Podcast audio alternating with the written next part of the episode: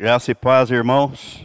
Vamos abrir as nossas Bíblias na carta que o apóstolo Paulo escreveu aos Gálatas, região da Galácia, capítulo 1. Capítulo 1. Vou ler do versículo 6 ao 9. Admira-me que estejais passando tão depressa daquele que vos chamou na graça de Cristo para outro evangelho, o qual não é outro, senão que há alguns que vos perturbam e querem perverter o evangelho de Cristo. Mas ainda que nós, ou mesmo um anjo vindo do céu, vos pregue evangelho que vá além do que temos pregado, seja anátema. Assim como já dissemos e agora repito, se alguém vos prega evangelho que vá além daquele que recebestes, seja anátema. Pai Santo, nós pedimos que o teu Espírito ministre e revele a tua palavra aos nossos corações, em nome de Jesus. Amém. Qual era o evangelho pregado pelo apóstolo Paulo? O que é que ele enfatizava? Qual é a mensagem que ele enfatiza em todas as cartas que ele escreve? Cristo, pecador, crucificado, morto, sepultado, ressuscitado, juntamente com Cristo. Cristo, o centro da mensagem de todas as cartas paulinas. E aí ele chega aqui e diz: Olha, eu estou admirado que vocês estão passando tão depressa deixando de lado o Evangelho de Cristo. Estou admirado. Mas o que é que acontecia na Galácia? O que é que estava acontecendo ali? O apóstolo escreveu esta carta aos convertidos gálatas entre o ano 48 e 58 depois de Cristo os mestres judaizantes tinham procurado fazer os Gálatas se voltarem contra o apóstolo. E convenciam, tentavam convencer, de que, como gentios convertidos, precisavam ser circuncidados. E observar o ritual da lei, a fim de serem salvos. Não bastava então acreditar na obra consumada por Jesus. Era preciso circuncidar, passar pelo ritual da circuncisão para a salvação. Era isso que eles tentavam enfiar na cabeça dos gentios que eram convertidos. O apóstolo vindica sua autoridade como expositor do evangelho e condena a posição dos judaizantes. E aquilo era anticristão. E é contra a obra de Cristo. Quer judeus, quer gentios, os convertidos, conforme o apóstolo argumenta, desfrutam em Cristo, de uma completa salvação perfeita. Foram justificados, adotados, renovados, feitos herdeiros de Deus, segundo a promessa do pacto feito com Deus a Abraão, de que em ti serão benditas todas as famílias da terra. A fé no Cristo do Calvário os liberta para sempre da necessidade de buscar salvação pelas obras da lei. Afinal, esta é vã, pois a lei não traz salvação e nem foi dada com esta intenção. E quando alguém nela confia visando a sua salvação, é conduzido à escravidão. Por isso que o mundo religioso faz escravos religiosos. A pessoa é escrava, ela não consegue se libertar dos rituais. Faça isso, faça aquilo, não faça isso, não faça aquilo. Ninguém dá conta, ninguém aguenta. Foi por, por isso que Jesus veio para nos libertar. Em vez disso, deviam apegar-se à liberdade que Cristo lhes proporcionou, servindo a Deus e aos seus semelhantes no poder do Espírito, como homens livres, cumprindo alegremente a vontade do seu Salvador. O argumento do apóstolo, ele mostra que todas as versões legalistas do Evangelho são perversões. E que o desfrutar da liberdade cristã depende da compreensão de que a salvação vem somente pela graça, por meio exclusivamente de Jesus Cristo e recebida apenas pela fé. É o que ele diz na carta aos Efésios: pela graça sois salvos, mediante a fé. Isso não vem das obras, é dom de Deus, para que ninguém se ufane, se glorie. Mas vamos ver, nós temos esta reflexão, nós vamos usar dois domingos, tá? Hoje não vai dar para falar tudo que eu tenho separado aqui sobre este assunto. O Evangelho de Cristo e o outro Evangelho. E o apóstolo diz: Olha, ainda que desça um anjo. Dá para imaginar essa cena? aquelas coisas mirabolantes assim. Sou um anjo.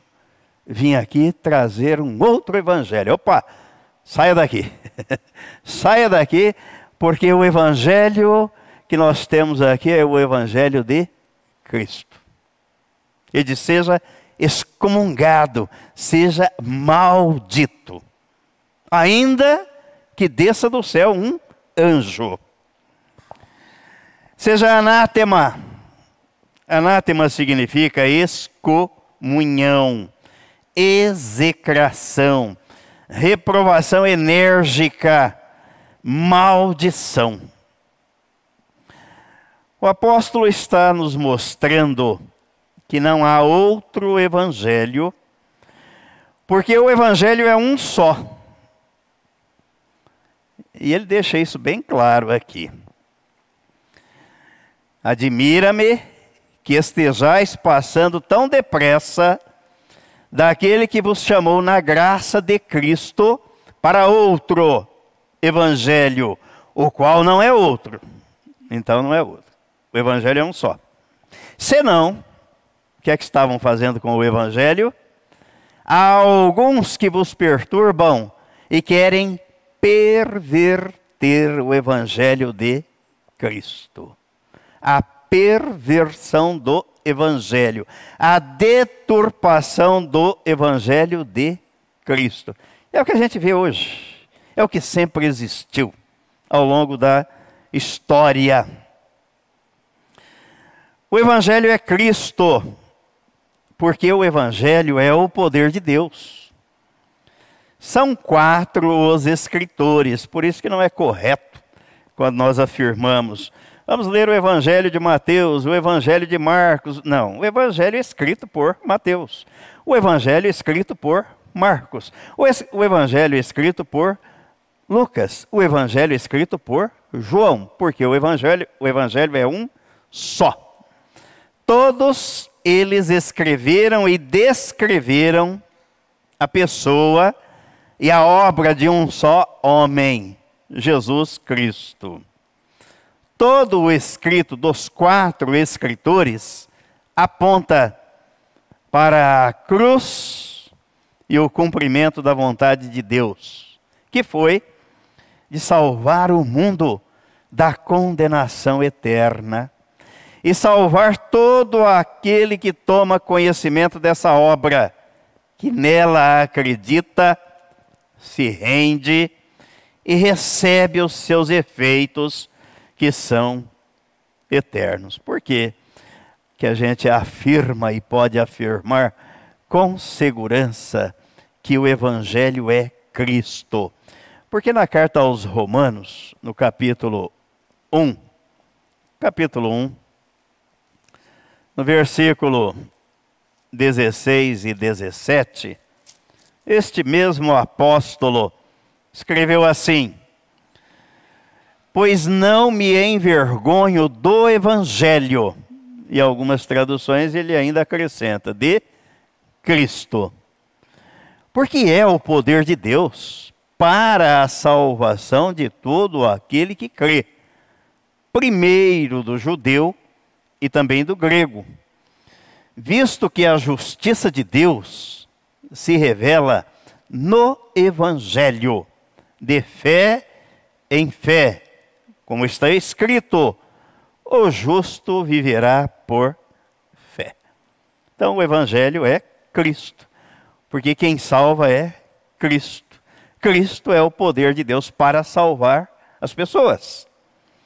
Se o Evangelho é um só, segue-se que o inimigo de nossas almas deturpa o evangelho de Cristo, perverte e perturba os ouvintes com mensagens incoerentes e inconsistentes que não resistem ao crivo do evangelho genuíno da pessoa e da obra do Senhor Jesus.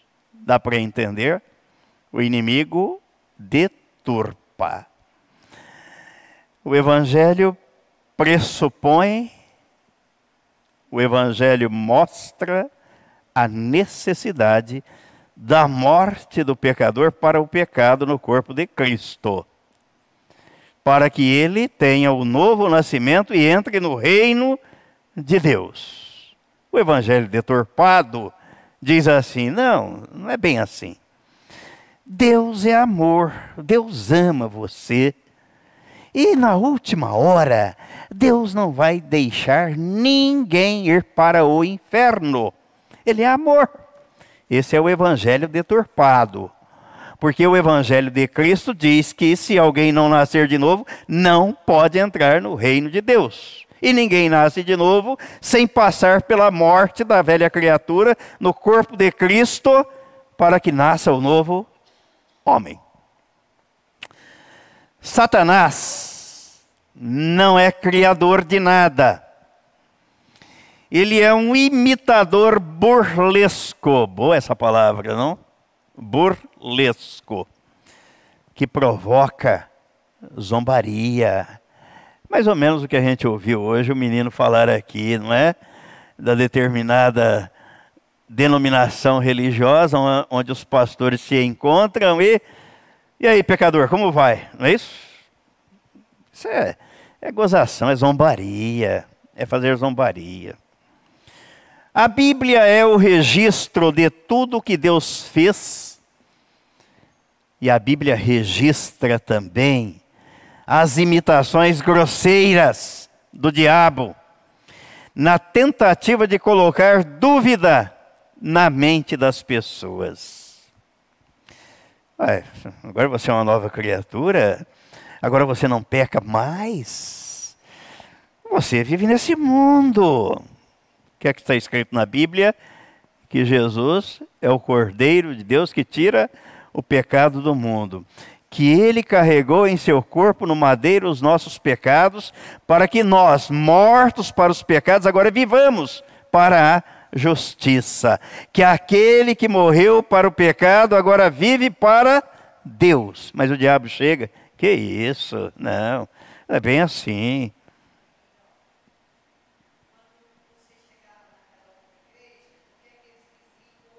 É, é, fui alvo de zombaria. Aí vem o homem sem pecado. O que primeiro levantou a bandeira da zombaria, ele morreu de câncer logo depois, não demorou muito tempo, não.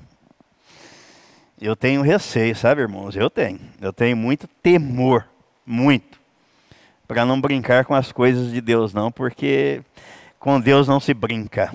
Não se brinca. E de Deus não se zomba.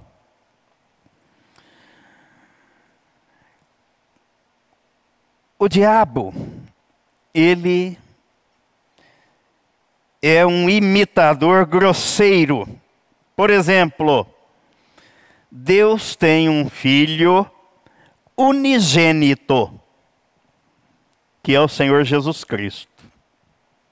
Veio como unigênito, ressurgiu como primogênito. Mas Satanás tem o filho da perdição. Agora nós vamos ler alguns textos paralelos para ver como é que o diabo tenta, na sua grosseria, copiar, imitar Deus e confundir as pessoas. Vamos ver aqui na segunda carta aos Tessalonicenses, no capítulo 2, versículos de 1 a 4.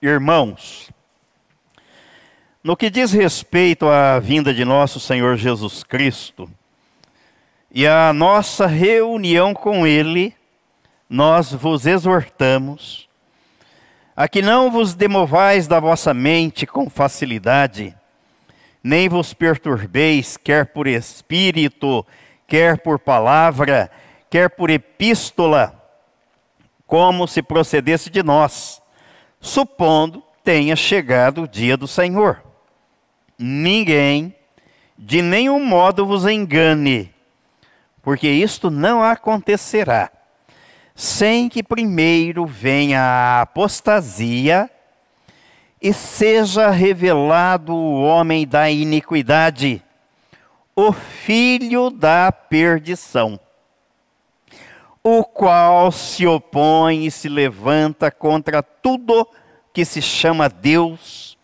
ou é objeto de culto, a ponto de assentar-se no santuário de Deus, ostentando-se como se fosse o próprio Deus. A rebelião começou no céu. O pecado não começou na terra, ele começou no céu. O querubim se levantou e quis ser igual a Deus. Deus o jogou na terra e ele passou para a humanidade, o casal no jardim do Éden, transmitiu à humanidade. E por isso que a gente vê muita gente aí se achando um Deus. Pode tudo, sabe tudo, manda tudo. Passou. Começou no céu e foi jogado na terra. E ele não desistiu do projeto diabólico dele.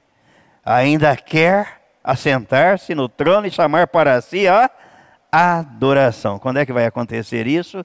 Na segunda metade da grande tribulação. O anticristo. Existe a Trindade Santa, o Pai, o Filho e o Espírito Santo. E de maneira semelhante, a, a Bíblia não esconde a tríade do mal. Vamos ver aí Apocalipse capítulo 20, versículo 10.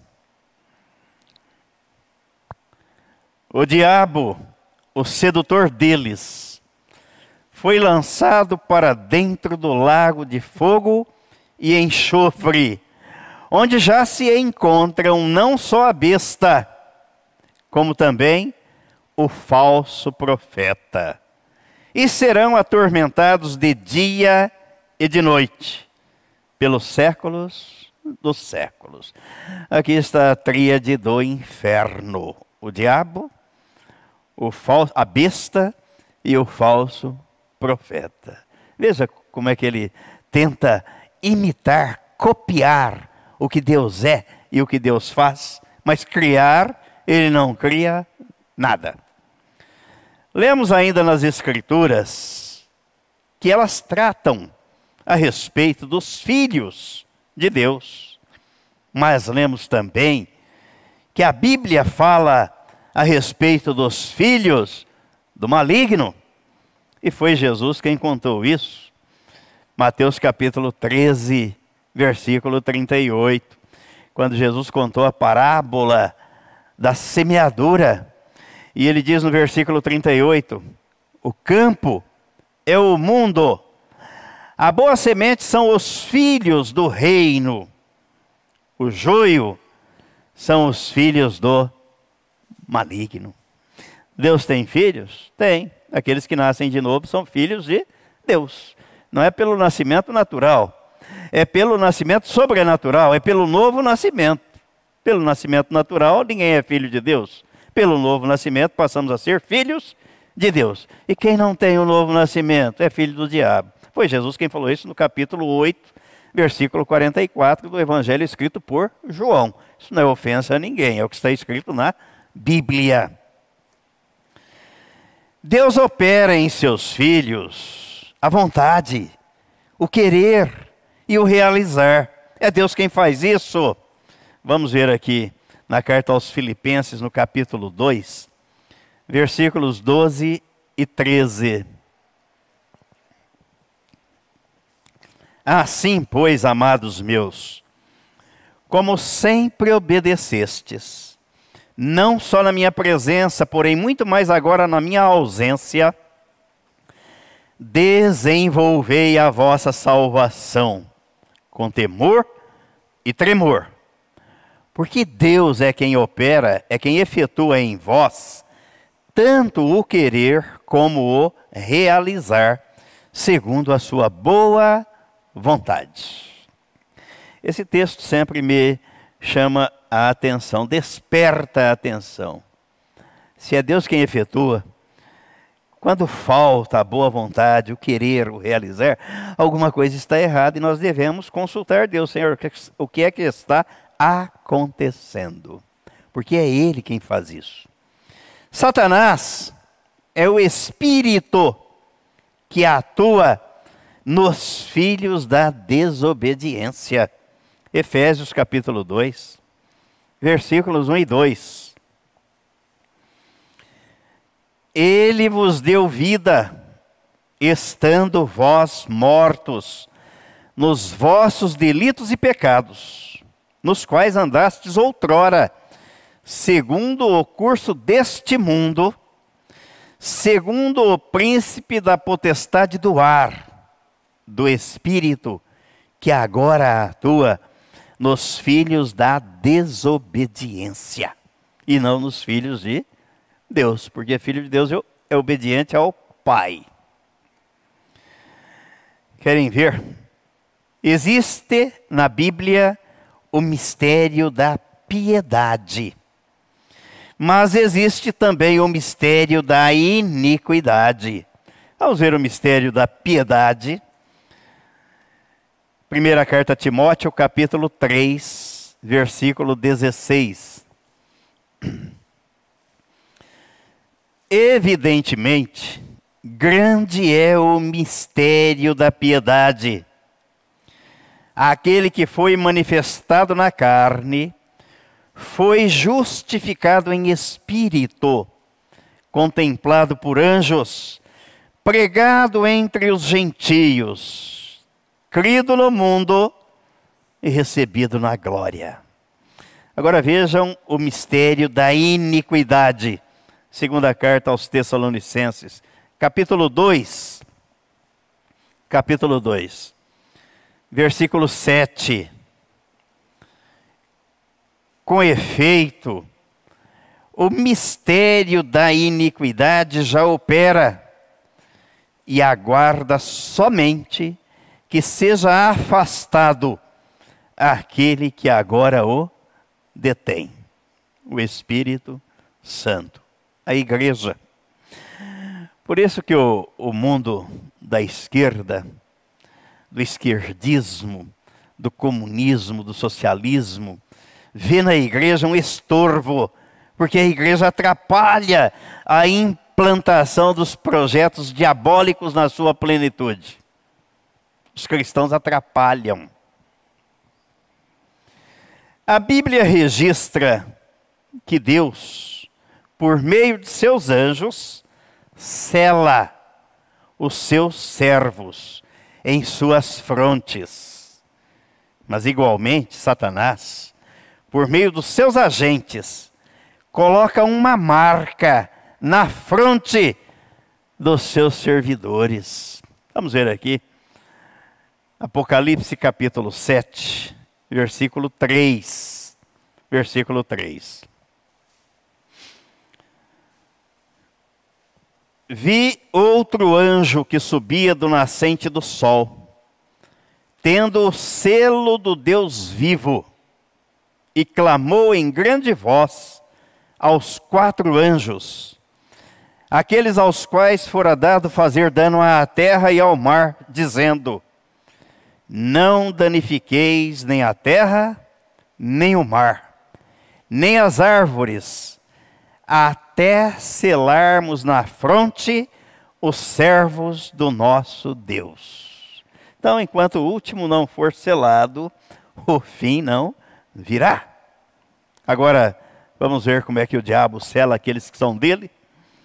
Capítulo 13 de Apocalipse, 13, versículos 16 e 17. A todos, os pequenos e os grandes, os ricos e os pobres, os livres e os escravos.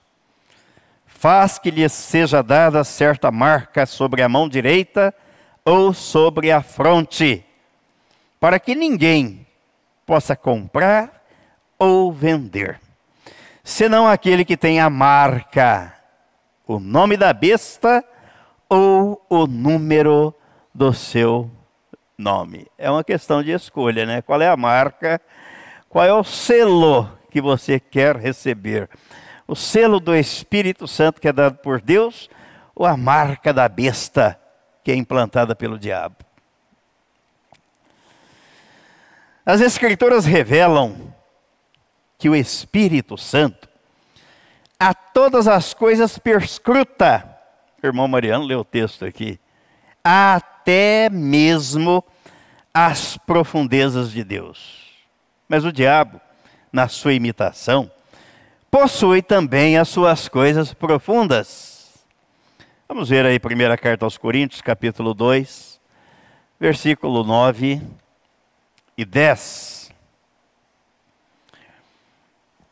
Mas como está escrito, nem olhos viram, nem ouvidos ouviram, nem jamais penetrou em coração humano o que Deus tem preparado para aqueles que o amam.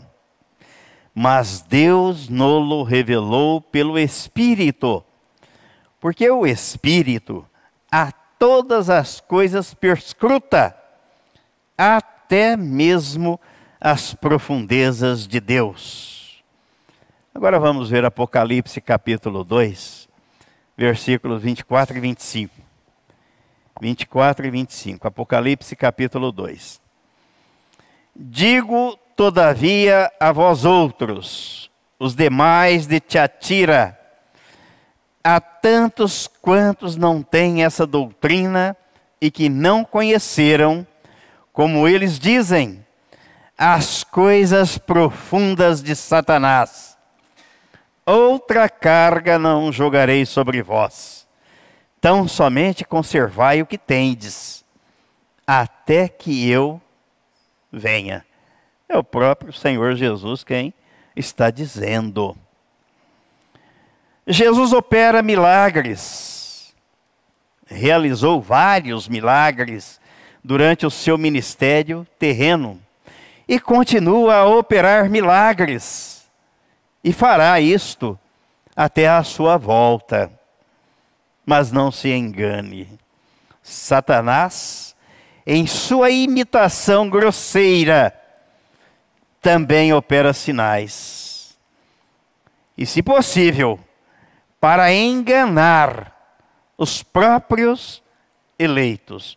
Então, o texto que nós lemos da segunda carta aos Tessalonicenses, capítulo 2, versículo 9 e 10, o apóstolo Paulo diz que o aparecimento do iníquo é segundo a eficácia de Satanás, com todo poder e sinais e prodígios da mentira, e com todo o engano de injustiça aos que perecem, porque não acolheram o amor da verdade para serem salvos. Quem não estiver firmado na palavra, e quem não está, vai atrás de sinais e fica deslumbrado com os sinais. Lembro dessa nossa peregrinação pelo meio religioso, que teve uma época que os sinais, as manifestações era de fogo descendo do céu, gente aparecendo com dente de ouro. Lembram dessa época, dessa fase? Passaram por esse meio? Era assim. E a multidão afluía embevecida ali, sabe? Atarantada pelos sinais. Olha, meu Pai, misericórdia. Jesus está assentado à direita do Pai. Mas de modo similar, na tentativa de ser igual a Deus, Satanás tem o seu trono e foi o próprio Senhor Jesus quem disse isso. Apocalipse capítulo 2, versículo 13. Versículo 13. Conheço o lugar em que habitas, onde está o trono de Satanás, e que conservas o meu nome, e não negaste a minha fé, ainda nos dias de Antipas, minha testemunha, meu fiel, o qual foi morto entre vós, onde Satanás habita. Ele é um concorrente ferrenho, hein? Ferrenho. Ele não tem aposentadoria, não tem, não tem férias, não tira férias, não tem é, invalidez, inatividade. Pedro diz que ele anda ao derredor procurando alguém descuidado. Opa, aquele está descuidado, vem cá, no ouvido. Apresenta o que ele apresentou para Jesus, os encantos do mundo, da vida. Olha, tudo isso aqui eu te dou. Tudo isso aqui eu te darei. E é um mentiroso, porque ele não tem nada. Ele não é dono de nada, porque tudo é de Deus. Mas ele oferece, ele promete. E muitos acreditam. Jesus fundou a sua igreja mas Satanás também tem a sua sinagoga. Vamos ver aqui, Mateus capítulo 16, versículo 18.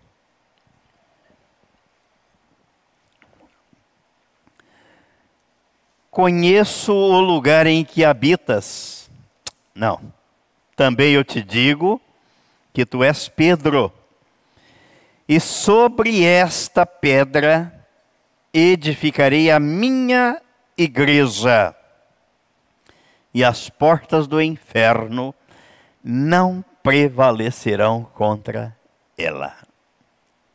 Não tem placa, não tem denominação, não tem estatuto, não tem doutrina, é a igreja de Jesus, composta pelas pessoas regeneradas por Ele, no corpo dele na cruz, para fazerem parte do seu corpo, do qual ele é a cabeça.